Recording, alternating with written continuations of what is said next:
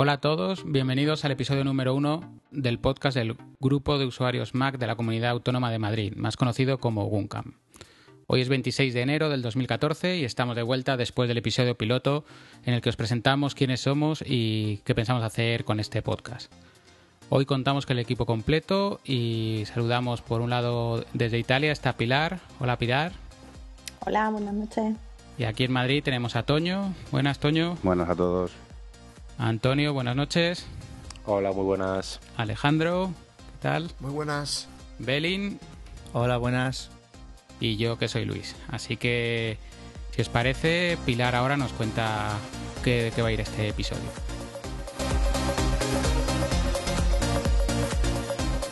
este episodio, en la sección de noticias, vamos a, a, comentar el reboot del GUN Galicia y el lanzamiento de la web manjaren.com.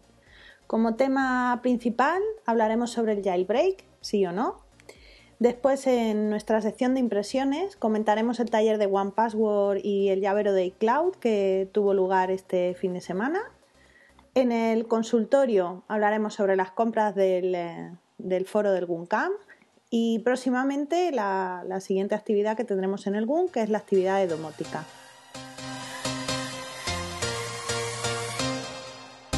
Bueno, pues eh, vamos a empezar con la sección de noticias. Eh, dado que en estos días con las navidades no ha habido muchas noticias del entorno de Apple, nos vamos a centrar en, en dos noticias que, que, nos han llamado la atención. Y por un lado es el reboot este fin de semana de, del GUN Galicia, que hemos, hemos estado siguiendo de cerca, ya que un miembro del GUNCAM ha estado allí, Juan Delgado, y bueno, nos ha estado contando que tras años de inactividad, pues se han vuelto a reunir este fin de semana después de una serie de problemas con el local y se reunieron en Santiago de Compostela.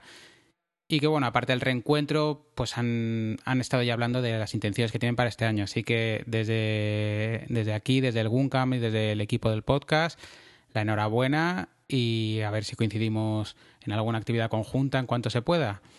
¿Qué, qué habéis leído vosotros de esto por ahí por las redes estos días? Bueno, yo estuve viendo eso, que intentaron montar, que estaba metido Serantes también, que creo que es el que ha dado la primera charla, ¿no? Sí, eso a mí me ha, me ha contado Juan, que, que sí, que ha sido una sobre rutinas en iWork, que fue un poco más corta de lo que querían, porque al final se liaron mucho, pero bueno, que, que todo es empezar. Bueno, pues eso está bien. Cuanto más GUN haya y más gente se junte, mejor. Bueno, pues si no, ya vamos a pasar al, al tema estrella, porque esto era un poco como casi por darles la, la re-bienvenida, aunque llevan más tiempo que nosotros. Y bueno, hoy vamos a hablar de, de, un proyecto que ha surgido entre varios socios del GUM, que se llama manjaren.com, y para eso contamos esta noche con, con un miembro del GUNCAM y miembro del equipo de Manjaren, Agustín de los Reyes, Agus69 en Twitter. Hola Agustín, buenas noches. Hola, buenas noches a todos. ¿Qué tal? Muy bien. ¿Y vosotros? Bien, bien. ¿Estás nervioso? Que decías el otro día que ibas a estar muy nervioso si participabas o no. Uf, no me sale la voz, no me sale la voz. Vale. bueno, pues Agustín, que probablemente si le seguís en Twitter estaréis hartos de ver fotos de comidas espléndidas que nos pone todos los días, ha lanzado una web con, con dos personas más que se llama manjaren.com. Así que yo creo que lo primero, Agustín, cuéntanos quiénes formáis Manjaren y cómo os habéis unido. Pues mira, el blog lo formamos mmm, tres personas. Pues están eh, Miguel, Manolo Molero, que es eh, también eh, integrante del GUNCAM, y yo. Esencialmente, bueno, pues las recetas las suben Manolo y Miguel, eh, sobre todo Miguel, y yo, bueno, me ocupo de la parte de, de creación del blog y, y de la fotografía de las comidas, esencialmente. Bueno, y comerme todo lo que se cocina, claro. bueno, entonces, eh, ¿cómo nació la idea de, de la página? ¿Cómo se os ocurrió montarla? O aparte porque tú querías probar todos los platos. Sí, pues resulta que, bueno, como tú has comentado, pues yo siempre estoy subiendo a Instagram y a Twitter la, las fotos de, de comida que hacemos en casa.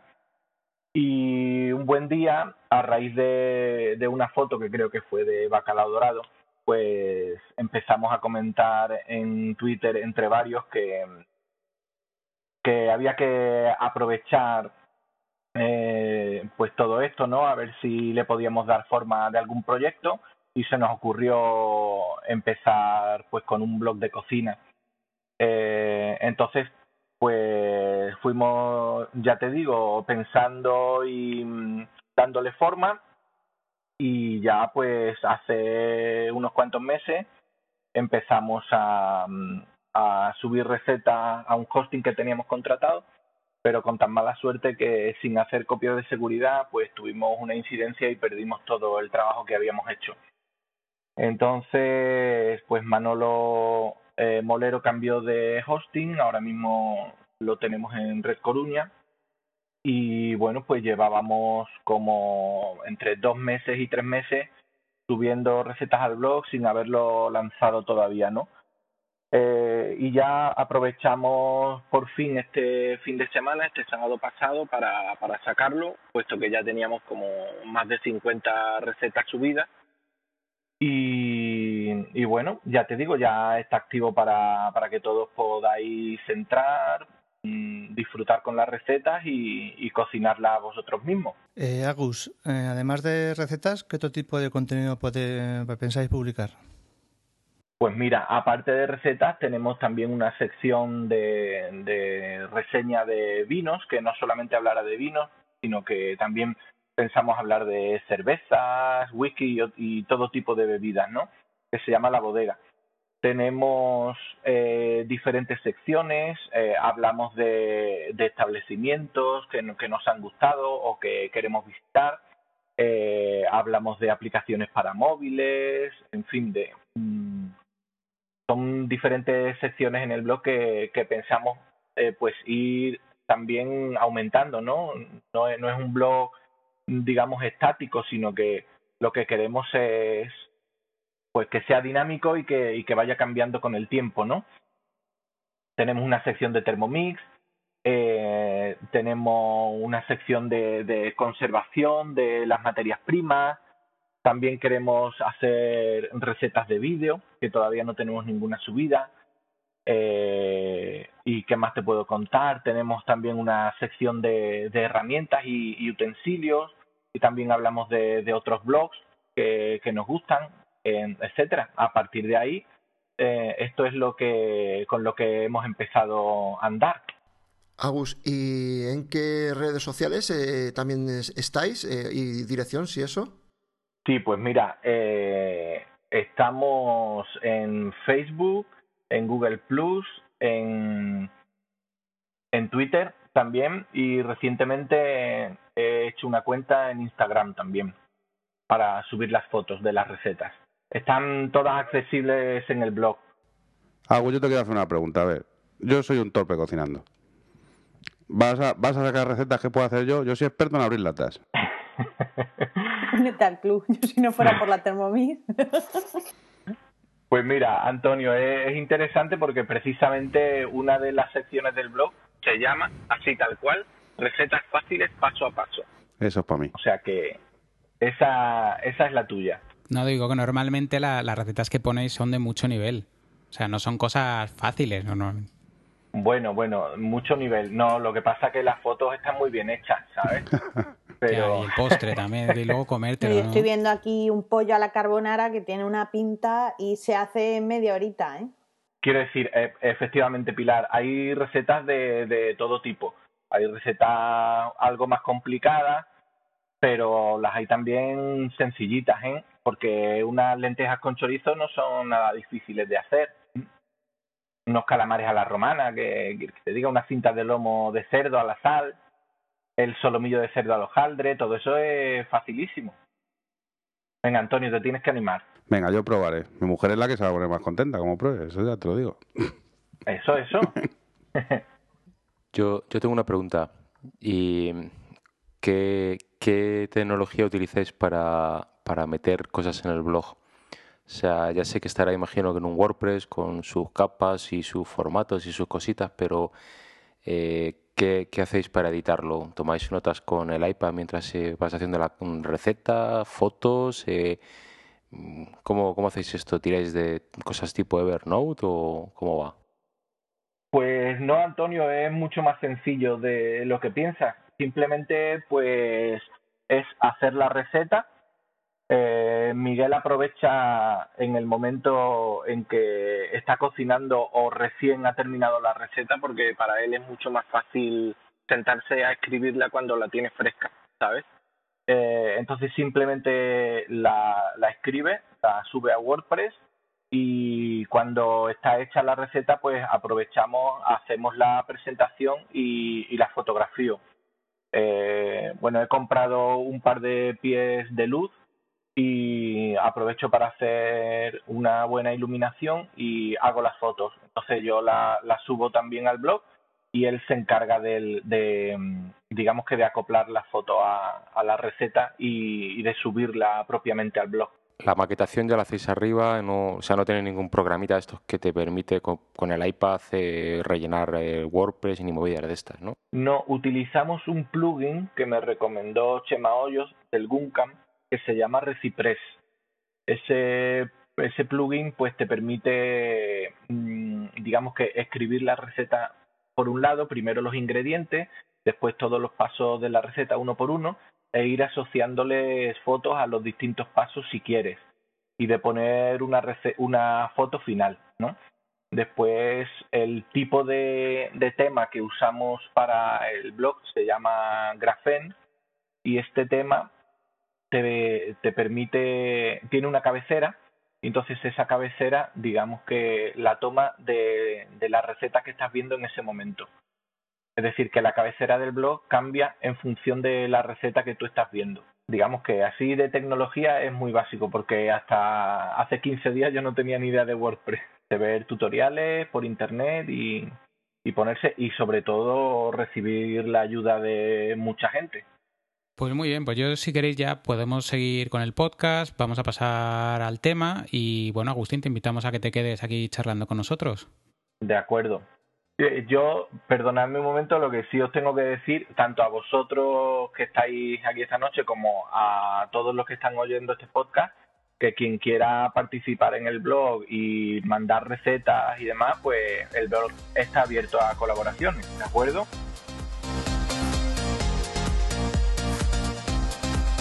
Bueno, pues hoy en el, en el tema vamos a tratar eh, el jailbreak. Si lo hacemos, o no a nuestros aparatos. Entonces, bueno, ya que acaba de salir hace no demasiado la versión para iOS 7, la primera pregunta que os haría es, eh, ¿lo tenéis hecho ahora mismo o no? Yo sí, eh, vamos, yo lo he tenido siempre y lo seguiré teniendo. O sea, con, con Toño ya tenemos un claro sí y creo que Agustín es un claro no, ¿no? ¿Tú eres un claro no un claro sí, Agustín? No, Agustín no. Pero, por favor. Si Agustín lo ha estado haciendo en alguno de, de su casa. ¿Ah, sí? Siempre. Sí, sí. Yo lo tengo todo con jailbreak. El Apple TV, el teléfono, el iPad y el iMac porque no me dejan, pero... La Thermomix, todo. La Thermomix, la Fusion Cook, todo. Forever. Jailbreak forever. Bueno, ¿y ¿alguno de vosotros es que no a rajatabla? Yo, yo sí, a, no que a rajatabla. Y, y pienso que, que, mi ecosistema es así porque, porque no tiene jailbreak y he pagado por ello, por algo cerrado. Y cuando me dicen, es que Apple es cerrado, digo, claro, claro, y es que por eso estoy pagando. Para que sea cerrado y para que no entren cosas raras ni, ni metas un programa que no debes y te reviente algo. Pero si lo has probado, ¿no? Eh, no, no lo he probado. No. Mal, Antonio, mal. Hay que probarlo. No, no, no. O sea, yo, yo por ejemplo, opino mucho como, como Antonio, ¿eh? yo no lo tengo hecho, pero yo cuando me compré el iPad 2 o cuando me, me dieron el, o sea, el, el 4S, yo creo que no lo, lo, lo primero que hice fue el jailbreak, antes de empezar a ver cómo funcionaba. Y al final lo he quitado de todo y estoy encantado sin tenerlo. Yo realmente era de no, bajo ningún concepto. Y hace poco tiempo, cuando salió el eh, White Snow este, probé a ponérselo al, al iPhone 3G porque se me da menos penicas y si se estropea. Pero yo soy también de la opinión de Belling. Yo estoy muy tranquila y no, no le hago el jailbreak. Le hago porque al final me, me pica un poco la curiosidad ¿no? de ver cómo funciona, pero, pero para las herramientas de trabajo y lo que uso día a día no me arriesgo. Yo os digo una cosa, no se estropea ningún teléfono porque le hagáis jailbreak, ¿eh? no se rompe, no explota, no le pasa nada. Y lo bueno que tiene es que si algo va mal, a una muy mala, se restaura y se queda como lo comprasteis y ni pierde garantía ni nada por el estilo. Que yo opino, yo opino eso, o sea, yo por eso lo hice, yo lo hice, estuve usando una temporada, pero esto es como cuando, cuando me dieron el primer Windows eh, 3.1, que le cambié todos los iconos, los fondos, las musiquitas y a la segunda vez que lo tuve que formatear el ordenador y cambiarlo, pues lo dejé ahí, pues esto es lo mismo, lo probé, vi que se podía hacer muy bien, pero, pero no. Yo, por ejemplo, lo que os digo, el jailbreak, si tú empiezas a instalar personalización, empiezas a instalar millones de tweets, pues claro que el teléfono va a ir lento, va a ir mal, te va a hacer cosas raras. Pero si tú tienes algo moderado y tienes cuatro cosas que te puedan a ti facilitar, a mí, yo, por ejemplo, ahora en iOS 7, yo sé poder cambiar en el, en el centro de control los iconos que ahí me vienen bien, yo es que lo veo necesario. Yo, para mí, eso lo veo necesario, poder quitar lo que ellos dicen y poder poner ahí el 3G para desconectarlo. Yo me quedo en el medio, ¿vale?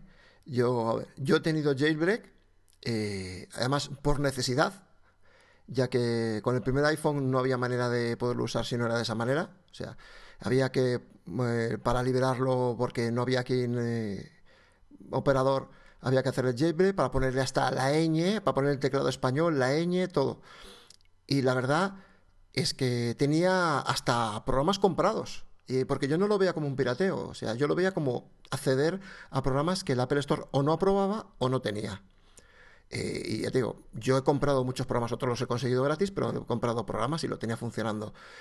Pero después de tantos años usándolo, ahora mismo, mm, o sea, no, tampoco soy de, ya me he cansado de jugar ya tanto con el teléfono, o sea, las personalizaciones como que aún me estoy haciendo mayor o ya no van tanto conmigo. Y estoy muy a gusto ahora mismo yo por lo menos saco lo que quiero de mi teléfono, sé, o del iPad, en este caso, el iPad no lo hago por una sencilla razón. El iPad es el iPad de casa y depende de los niños. Y yo no quiero más líos. o sea que luego me toca a mí arreglarlo todo, igual que en los ordenadores, y no, no, no, no. O sea, para ahí me quito los problemas.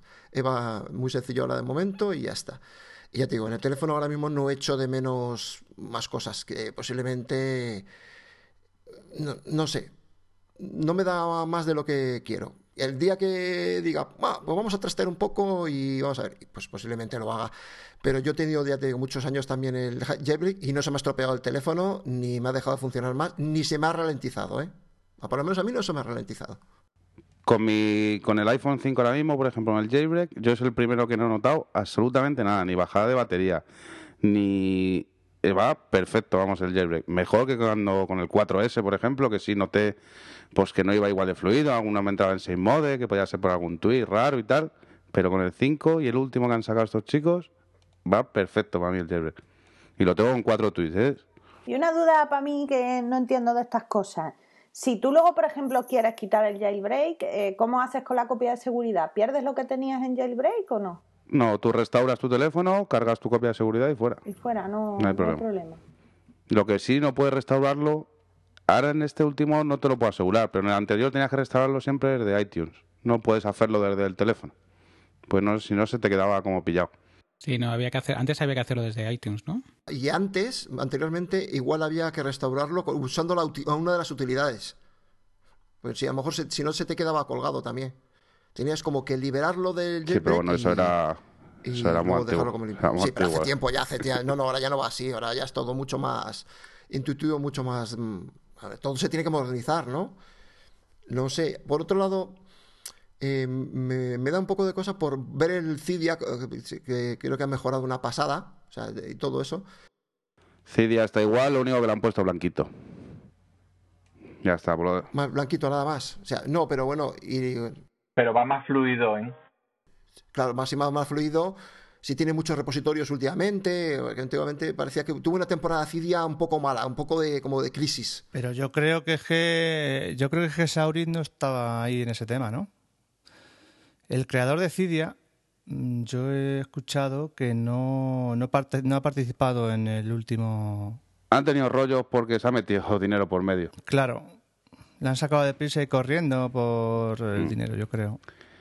Pero bueno, yo los repositorios yo os digo, repositorios yo solo tengo los que vienen, los oficiales. Yo no tengo más repositorios. Yo no, yo no, no. No has puesto ninguno. Ninguno más. No has puesto ninguno más. Yo sí que le ponía, yo sí que le metía bastantes repositorios cuando lo tenía. Yo la primera vez me volví loco y le, metí un montón. Y luego al final te recomiendo a todo el mundo que pongas o los que trae, como dice Toño, o un par más y, y no te vuelvas tampoco muy loco, porque al final... O alguno que tenga alguna aplicación que te, que, necesite, que te guste o que quieras probar y ya está. Que a lo mejor luego no te gusta, pues borra la aplicación y borras el a, A eso iba yo. Los que lo tenéis puesto, ¿qué, qué aplicaciones habéis instalado, instalado o para qué? Porque yo, por ejemplo, cuando lo hacía era el SB Settings, que era como por lo que entramos casi todos en el jailbreak, y por, por, el Activator, por este que te permitía configurar gestos y hacer diferentes cosas. Pero ahora los que lo estáis haciendo ahora, ¿qué, tenéis? ¿Qué, vais instalado? ¿Por qué? ¿Qué os permite? ¿Qué nos permite el sistema normal? ¿Y qué, cómo lo veis? Pues mira, eh, como tú has comentado, efectivamente casi todos antes entrábamos por el SB Settings, pero ahora desde el último firmware, pues Mm, digamos que ese programa, desde mi punto de vista, para mi uso personal, no es necesario, ¿no? Yo utilizo Activator para, para configurar los gestos, porque lo que sí quiero es tocar los botones físicos lo mínimo posible para evitar que, que se estropeen, ¿no? Y sobre todo el lector de huellas. Y el otro programa que uso es el Purge, para eliminar toda la, todas las aplicaciones de segundo plano con un solo toque. Simplemente esas dos cosas tengo puestas, nada más. Luego, entonces parece que yo te gano un poco. A ver, ¿cuántas tienes, hijo? No, a ver, Activator lo tengo, pues eh, lo tiene que tener todo el mundo. Activator para los gestos y tal, perfecto. Luego tengo uno que se llama Battery Safe, que eso lo que hace es, yo tengo dicho que cuando me quede un 20% de batería, me desactive. Yo siempre llevo Wi-Fi, Bluetooth, yo llevo todo activado siempre. Pues cuando me quede un 20% de batería, me desactiva todo. ¿Vale? Llevo otro para quitar el nombre del operador, porque siempre lo he odiado. Eso que ponga ahí Movistar o tal. Llevo ese. A mí no me hace falta porque mi tarjeta de Pepephone es antigua. entonces, entonces no trae el nombre. Pues la mía de Movistar si lo pones bien grande ahí. Y luego uno que he instalado esta semana por probarlo era uno que con el iPhone 5 podías hacer slow motion, como en el 5S.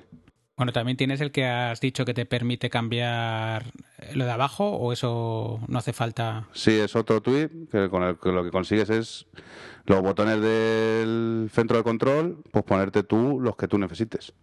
Es que a mí me da la sensación que ese va a ser el nuevo SB Settings, por la razón por la que mucha gente haga el jailbreak, la posibilidad de modificar. Exacto, yo creo que este es el que primero va a entrar todo el mundo para poder cambiar, ponerse ahí lo que él quiera. ¿Te acuerdas cómo se llama ese, Antonio? Pues este era Flip, Flip Control Center. Y luego creo que está, creo que hay otro para eso, pero creo que se llama Sicarius. Creo que está otro. Y otro que sí tengo, bueno, eh, no sé si lo conoceréis, que también es siempre muy famoso, el eCleaner, para limpiar el iPhone. Ese es igual, ese se le hace una limpieza por de todos los restos de, de aplicaciones que instalas, desinstalas y rollos de esos. Y así, pues esos son los que tengo ahora mismo que utilizo. En el iPhone 5, ¿no? Sí, claro, esa es la siguiente pregunta. O sea, tú lo tienes, Toño, en un iPhone 5, Agustín lo tiene en un 5S, pero si lo instalase yo, por ejemplo, en mi 4S que ya va arrastrándose con iOS 7 un poco... Pues depende, también tienes tweets que te pueden acelerar, no acelerar, que lo que hacen es medio engañarte. Las transiciones te las hace como más rápidas para que tú crees que el teléfono va más rápido, aunque no lo vaya. Bueno, Agustín, Agustín en casa tienen un 4, ¿no? Agustín con el jailbreak. Sí, sí, sí. ¿Y qué tal? Bien. Muy contento. bien, ¿no? Sí, sí, sí. Porque es lo que dice Antonio. Eh, te engaña, pero la verdad es que en lo que el teléfono, digamos que se ataca, es en animar esas transiciones. Y efectivamente, lo que hace ese tweak es acelerar esas transiciones, con lo cual la impresión del manejo que tú tienes día a día del teléfono mejora bastante. Pues a mí no me vais a convencer. Yo... No, no, pero Antonio, si en esto, en esto no se trata de convencer a nadie, quiero decir, cada uno mmm, tiene lo que le gusta, ¿no? Y ya está. Entonces, si, la, si hay gente que le va perfectamente sin jailbreak, perfecto, perfecto. Yo desde mi punto de vista lo que aporta son solo ventajas y libertad. Si en algún momento eh, te va mal por lo que sea, pues como dice Antonio, siempre puedes restaurar y partes de cero sin problema. Ya, pero ¿y qué hay de, cara a la seguridad que hay de todo esto? Porque claro, yo lo que quiero es un teléfono y, y mi teléfono tiene todo. Tiene mis agendas, tiene mis contraseñas, tiene mis cosas. Yo no quiero instalar aquí cualquier cosa y que luego haya algún trastorno que, que tenga acceso a esto, ¿sabes? tienes a Google por detrás para eso, pues precisamente, que, Y como veremos ahora dentro de un rato, pues ahí también tienes todo tu llavero de iCloud sincronizado. Mm, ¿Quién te dice a ti que no están pidiendo tu cuenta de Amazon? No, la de, la de Amazon creo que los, tweets los tweets los pagas con la cuenta de Amazon, entonces. o sea que fíjate. Antonio, te voy a dar una razón para que hagas el jailbreak. Puedes acceder al iPhone por terminal. Eso ya te debería valer. Lo que acabas de decir. Has nombrado la, la palabra mágica. Terminal. Ya, ya. Y Antonio. Ya, ya, pero realmente alguna vez lo he visto y lo único que puedes hacer con eso quizá pues es, yo que sé, hacer copias de seguridad por RSync y poco más. O sea que tampoco te aporta una gran funcionalidad. Yo también, por ejemplo, lo que yo sí os reconozco, yo desde que he hecho el jailbreak del iPhone 5, lo que sí no me funciona, que yo no sé si es a mí o está pasando a más gente, es el iDrop. Desde que he hecho jailbreak, yo intento mandar, por ejemplo, a mi mujer algo por iDrop y ella no me ve a mí y yo no veo a nadie. Claro, pero es lo que te digo, porque habrá algún ruso que todo lo que mandas tú por iDrop se lo está quedando él. o sea, te digo que fallos, por ejemplo, a mí ese fallo también me, lo está dando ahora mismo. Oh, pues sería una cosa de de lanzar la pregunta, ¿no? Y si a alguien le, pasa, pues que responda en el, en el email del podcast o que nos diga algo. Que aprovechamos y recordamos que es podcast.guncam.org y, y luego yo, yo eso sí que estoy de acuerdo con Antonio. Yo lo probé tal, pero lo acabé quitando porque es que al final el teléfono, o sea, ya no sé, ya no sé lo que llevo eh, mis datos, sino que es que yo llevo datos de clientes, llevo cuentas bancarias, llevo un montón de cosas apuntadas que, pues que mejor que no, que no acceda a nadie, ¿sabes? Si queréis ya por ir terminando esta sección, cada uno decir más o menos si habréis el jailbreak o no, o, o sí o no, o, bueno, una pequeña conclusión para y ya pasamos a la siguiente fase. Yo, como ya he dicho, yo sí. Yo creo que Agustín y Toño está muy claro. Estoy con Antonio. Yo en mi iPhone 5 no lo voy a hacer. Lo hice en el 4 y no me iba todo lo bien que yo quería y el 5 ni le he tocado. En cuanto saques tiempo entre el NAS y la Raspberry, seguro que te pones. Ya te estoy viendo. Cuando me compre el 6, que va a caer, lo hago en el 5. ¿Y tú, Pilar, que te vas a poner a ello o no? No, yo no. Yo, de hecho, vamos, ya te digo, al iPhone 3G se lo voy a quitar, pero ya. me da, me da. Estoy, estoy incluso mirando para cotillar un poco Windows Phone, porque sí que es verdad que noto que necesito cacharrear un poco, pero lo del jailbreak como que no me llama la atención. Bueno, y Alejandro, porque el resto ya lo han dicho bastante claro, ¿tú qué? ¿Te vas a animar o no? Ya te he dicho que de momento no. Yo ya lo he tenido, sé lo que es, lo he usado durante muchos, no meses, años, y de momento, de momento no. No te abro una puerta que a lo mejor un día se me cruzan los cables y digo, vea, vamos a probarlo, a ver cómo va ahora y a ponerlo. Pero de momento no.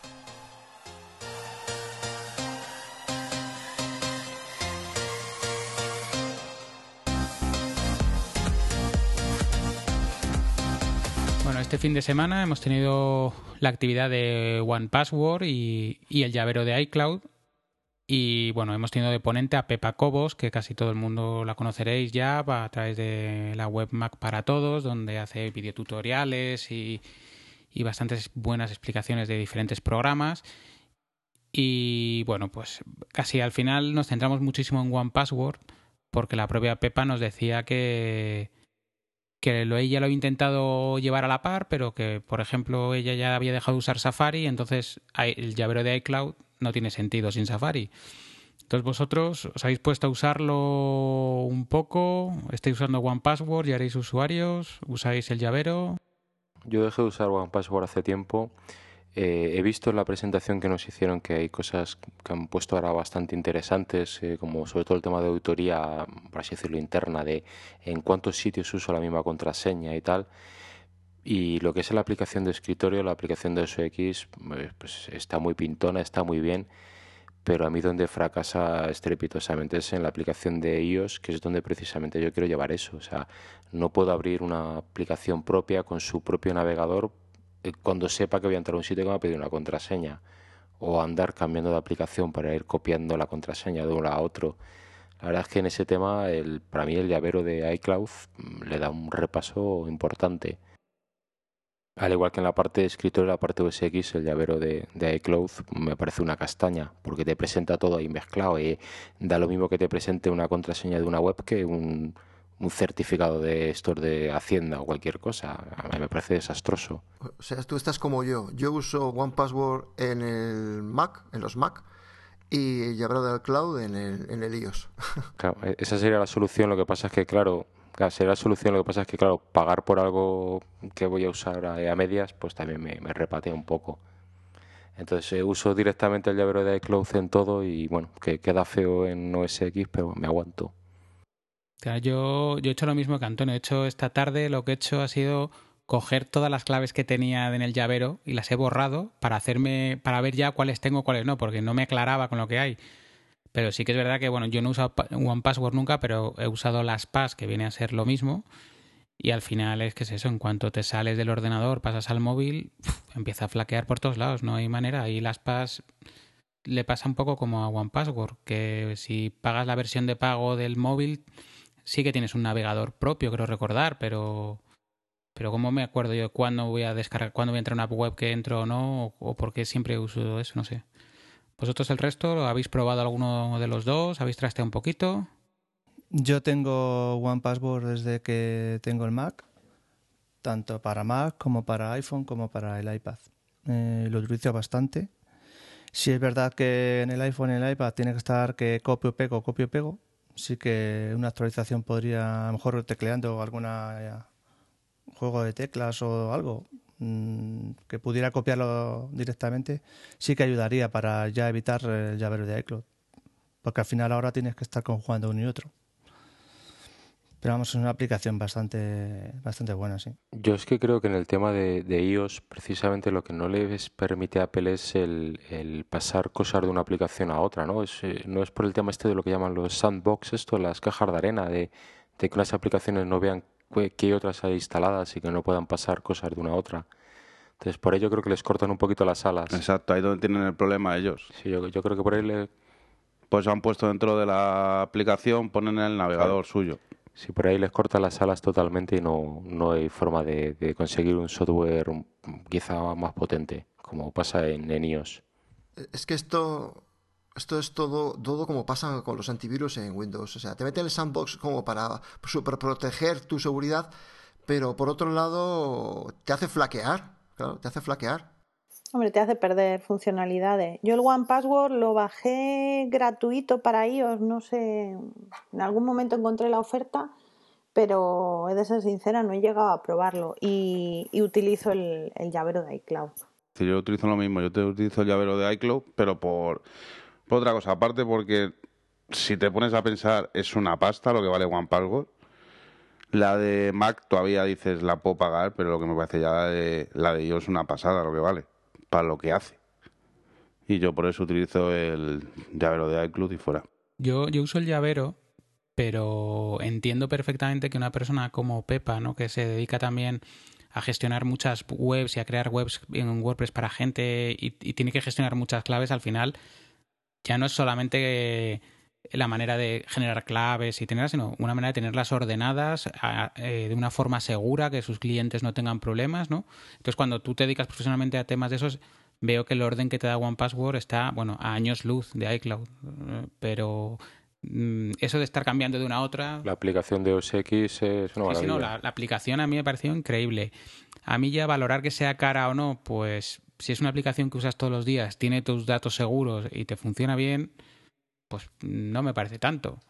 Pero, pero bueno, yo no la tengo, o sea que tampoco soy puedo dar mucho ejemplo. Bueno, que ahí es como todos, el que le saque partido, claro que no es cara, para el que le saque partido a una aplicación ya puede costar lo que sea, que si le saca partido está bien pagado. Pero que yo para lo que el nivel mío de contraseñas me vale, vamos, me vale con el llavero de iCloud y me sobra. Claro, si pones la pima en todos los lados, tampoco te hace falta mucho. Eso también, claro.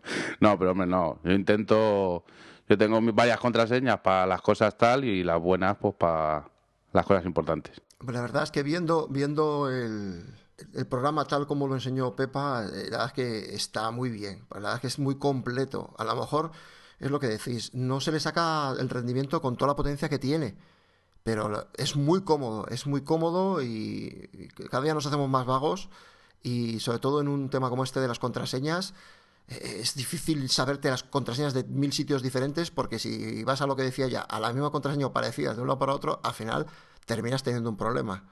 Y si luego encima hay que hacer cambios cada cierto tiempo, no sé qué, me pareció cómodo, que yo nunca lo había hecho, es el, generador de contraseñas que tenía. Me pareció chulo, nunca lo, no me había ni, ni parado a verlo ni a, ni a trastearlo, y me pareció, me pareció bien. Sí, pero, pero el generador es el mismo que tienes con el llavero de iCloud. Tú entras en un foro lo que sea, te registras y cuando llega la contraseña él te dice, te pongo esta y dices, venga, ponla. Y te genera también un chorro que no veas de números y letras que no hay que lo entienda.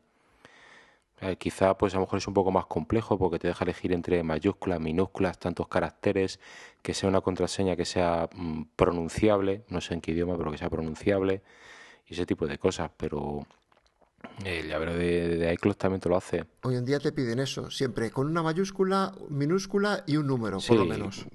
Y en algunos sitios que no se haya repetido en los últimos N cambios, que mira, eso es algo lo que fracasa un poquito esto y que no sé si tiene pinta de que lo vayan a sacar, pero es, eh, recordar o, almacenar, gestionar contraseñas y usuarios para temas de terminales, servidores y demás. Sería un bombazo, vamos. Para los que tenemos en la cabeza muchos servidores y muchos usuarios y muchas contraseñas, sería todo un puntazo, pero bueno. Así que la pregunta que hiciste tú al ver lo del servidor, ¿no? ¿Pensabas que estaba ya preparado para eso? ahí ya me encendí. Claro. Claro, yo me encendí y dije, aquí, aquí está la solución.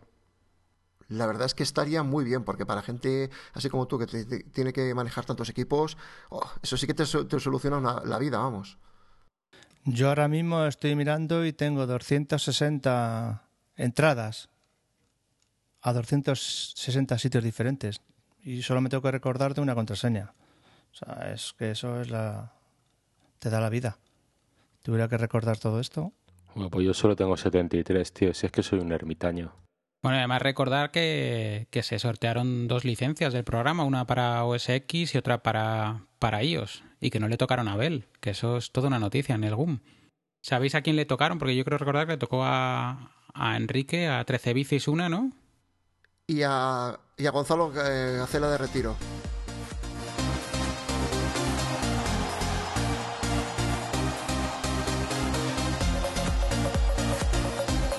Y si os parece, pasamos a hablar de la comida, que es lo que al final siempre queda también de todas las de todas las reuniones con quién coincidisteis y, bueno, qué cacharrillos probasteis o qué os dejaron probar.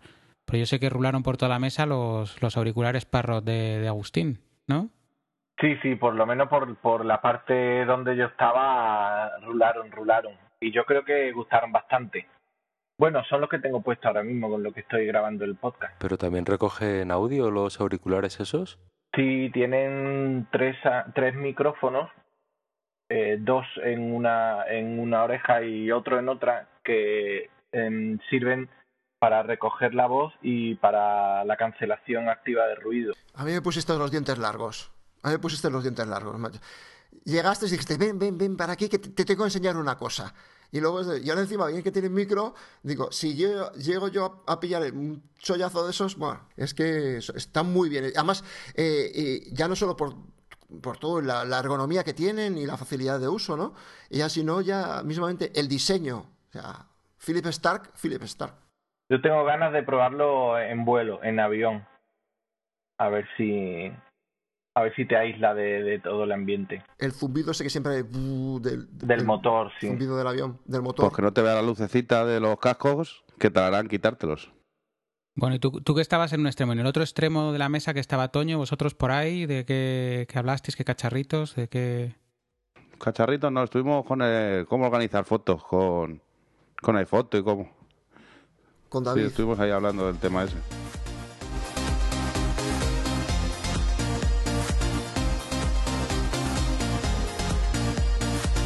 Bueno, si no, vamos a pasar ya directamente al consultorio. Y bueno, dado que esta semana todavía no hemos recibido ninguna consulta de ningún oyente, que os recordamos que podéis mandárnoslas a podcast.guncam.org y que bueno, consultando los temas que hay en el, en el foro están todos más o menos ya resueltos, no hay ninguno activo justo hoy que estamos grabando. Pues bueno, y vamos a querer hablar un poquito sobre las compras que se realizan en el, en el.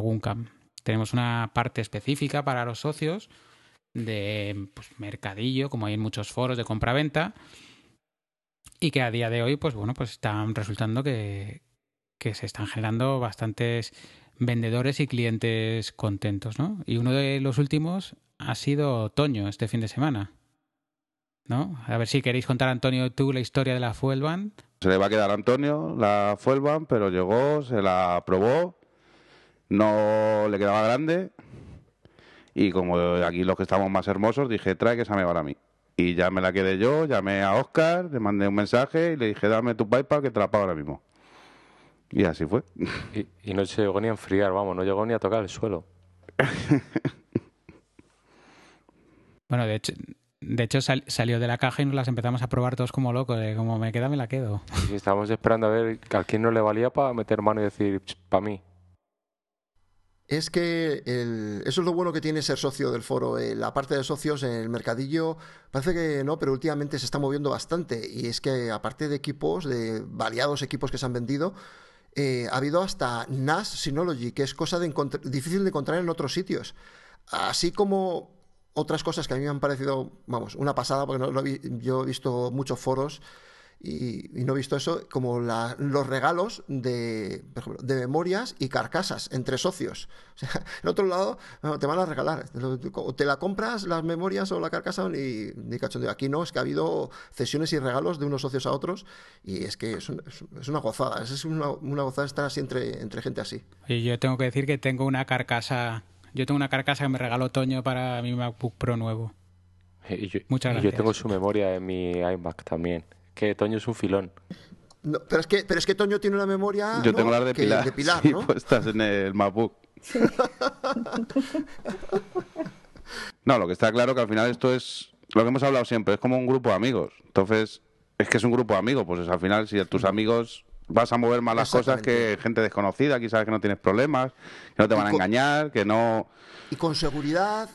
Exactamente, con seguridad y sabiendo cómo están las cosas y porque tú las has visto usar, ¿no? Y, sabes cómo es esa persona porque más o menos ya la vas conociendo, llevamos ya un tiempo viéndonos y sabes cómo son las personas, o sea que y te da mucho más seguridad de que, otro mercadillo. Bueno, a lo mejor no, bueno, por supuesto no tiene el volumen que tienen otros, ¿no? Pero ya va cogiendo ya va cogiendo su pequeño volumen. No está, no está mal. Oye, Toño, yo quería preguntarte, eh, después de comprar la pulsera el otro día, ¿te volviste a casa en moto o corriendo? No, no, fui en moto, pero iba moviendo la mano para que fuera contando. Yo le vi en la moto. Yo le vi en la moto, pero iba con la moto dando vueltas a la mano. No, como la Vespa vibra mucho, pues me, me cuenta los pasos. Bueno, yo quería, aparte otra cosa, en plan consultorio, que además viene a colación del comentario de antes, es que en la, comida, después de, la actividad, pues en el grupo que estábamos nosotros, eh, Antonio Balsera, eh, estuvimos hablando porque él quiere eh, cambiar a su, a su Mac para un SSD y lo tenemos hablado y me imagino que haremos unas fotos o un, un vídeo reportaje de cómo lo haremos. Eh, echaba de menos en su equipo, que es un equipo de 2009, tener iDrop. Y yo le dije que no, que no había ningún problema, que había eh, por terminal, lo podía activar. Y me dijo, ah, sí, ¿cómo es, cómo es eso? dice, no te preocupes, esto yo te digo cómo es, te dejo una reseña en el foro. Entonces, yo digo para todo el que le interese, en el foro, en la parte de software, eh, está explicado y, así se pueden beneficiar más personas que lo que, son, que lo que es él. Sí, además que yo lo he probado y funciona, ¿eh? Funciona, funciona perfectamente. Yo lo tengo desde hace un par de años y un año y pico así, funciona perfectamente. Pero, ¿pero qué es? ¿Para equipos anteriores al 2009? Sí, pero equipos anteriores no, no. Los equipos, ¿cuándo empezó el iDrop? Empezó en Lion. Con Lion. Con Lion, no. Con Lion, pero, pero para equipos eh, superiores a cuándo era, del 2010, ¿no? Es que yo, yo, te digo, yo tengo, yo tengo, yo lo tengo activado en un MacBook blanquito del 2008, funcionando perfectamente. Pues el mío que era un, es un 2009 de los primeros, yo creo que sí que he visto el airdrop pues, rulando. Sí, pues él, él no, no, tenía, no tenía opción porque me dijo que no lo tenía y no podía. Y ahora De hecho, creo que lo he visto la respuesta en el foro, que lo había, que había hecho y que, funcionaba, que le funcionaba perfectamente. Pues el que no tenga airdrop, que se pase por el foro del GUN y lo activo. Que se pase por el foro del GUM y a solucionarlo. En mi MacBook blanco no me funciona, ¿eh? Y es del final del 2009, no funciona. Pero no te aparece ni me te sale. aparece iDrop, pero se tira mm. horas y horas y horas buscando y no. es que el iDrop solo funciona entre Mac, ¿eh? No intentes mandarle nada al iPhone. Ah, yo pensaba que podrías también con el. No, entre Macs. No, entre Macs abres. entre Macs que, estén en la misma que estén en, la misma red. Eso es. Abres los dos sí, y te sale. Exactamente. Está ha estado hablado en el, también en el foro ese tema eh, que preguntaban también por ahí que para hacerlo desde un Mac a un iPhone y no, no se consigue. Y pensábamos que a ver si lo metía eh, Apple en una actualización. Bueno, pues entonces llego a la conclusión de que no lo voy a utilizar nunca. Porque, solo tienes un, equipo Mac. No, no, voy a utilizar nadie Mac en mi entorno. No, yo la verdad es que tampoco lo he utilizado porque probé y vi que no funcionaba con iOS y, sí, tengo el MacBook y tengo el iMac, pero como tengo todo en el NAS y carpeta compartida y tal, el iDrop no llega a utilizarlo. Pero como que no funciona con iOS. A mí me sale una cosa No, entre dispositivos iOS funciona y entre ah. dispositivos OS X funciona, pero no entre ellos, no entre ah, unos a otros. Sí, pero no entre ellos. Tú no puedes pasar del iPhone al ordenador o al revés. De OS X a iOS no, no, te va a funcionar. Vale, vale, vale. Está muy cómodo, por ejemplo, el que tiene el que tiene un portátil y un iMac, si es muy cómodo, por ejemplo, yo aquí muchas veces lo utilizo para pasarme, yo qué sé, un archivo, una foto, porque es instantáneo. Es pum pum y lo tengo en una, lo tengo en otra y fuera.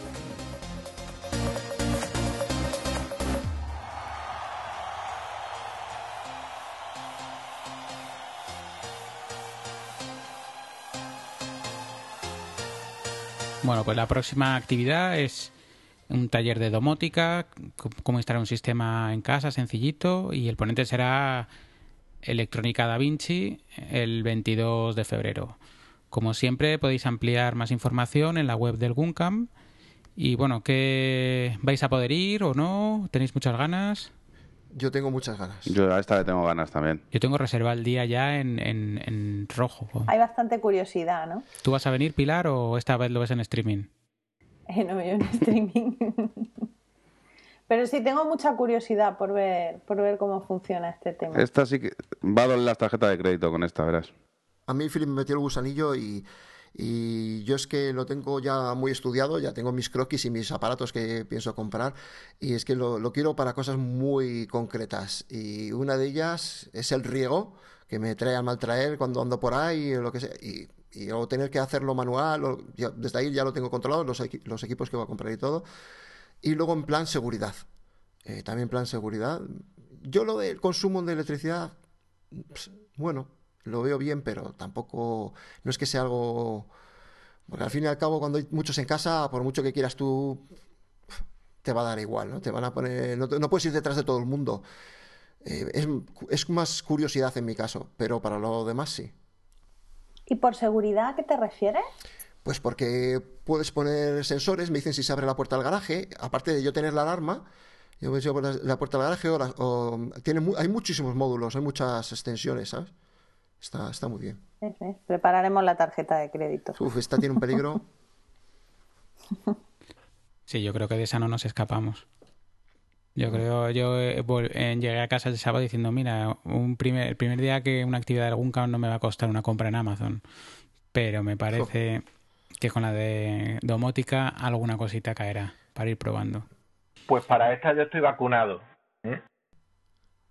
Yo es que la comida de Navidad estuve con Philip Ablate hablando, y había hablado varias veces de este tema, y cuando le vi, cogí su iPhone y pude coger decir, mira, ahora enciendo la luz desde mi casa, ahora pongo la calefacción a tal temperatura, porque como no hay nadie en casa, me la, tengo bajita, pero si era me voy para casa, la pongo a tal temperatura, cuando llego hasta la casa, y dije, uff, uff, para, para, que me estoy metiendo en un lío. Bueno, pues yo creo que con esto ya os hemos puesto los dientes largos a todo el mundo para que tengáis ganas de venir a la actividad.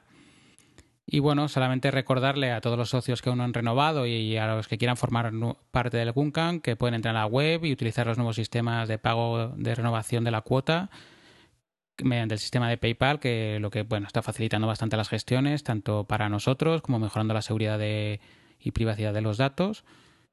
Y bueno, que en el primer piloto se nos pasó dar las gracias a Javi Frecci por, por las horas que nos ha dedicado aquí eh, para que grabemos esto y queríamos agradecerle también a Mael TJ que nos ha hecho una ayuda con un email a Antonio a última hora esta mañana para poder grabar con Agustín. Que es nuestro apoyo técnico, siempre, siempre recurrimos a él, sí. Sí, siempre está ahí, no falla, además en... El que sabe, sabe. En momentos claves. Y bueno, también a dar las gracias a Juan Ortiz, eh, porque bueno, a, una, a un WhatsApp de esta mañana, a última hora, también nos ha contado un poquito sobre el reboot del GUM, del GUM Galicia y a bueno a todo el mundo que nos ha hecho reseñas en iTunes, que a Eduardo Picabea, a EBL 1973, a Chema Hoyos y a Jordel.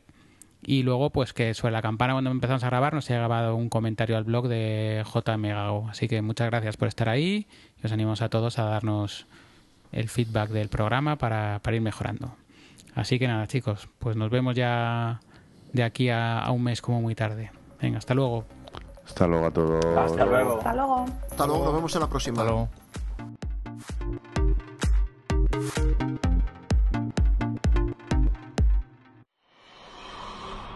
El grupo de usuarios Mac de la Comunidad Autónoma de Madrid no se hace responsable por las opiniones de sus socios o invitados que hablan siempre a título personal. Puedes encontrar este podcast y otros interesantes contenidos, así como los datos de contacto del GUM, en la web www.gumcam.org. Si quieres suscribirte puedes encontrarnos en iTunes y si quieres contactar con nosotros puedes hacerlo mediante la dirección de correo podcast.guncam.org en la cuenta de Twitter arroba guncam-org, así como en el apartado específico dentro de la página de la asociación Guncam. Si te ha gustado este podcast, entra a iTunes y valóranos. valóranos.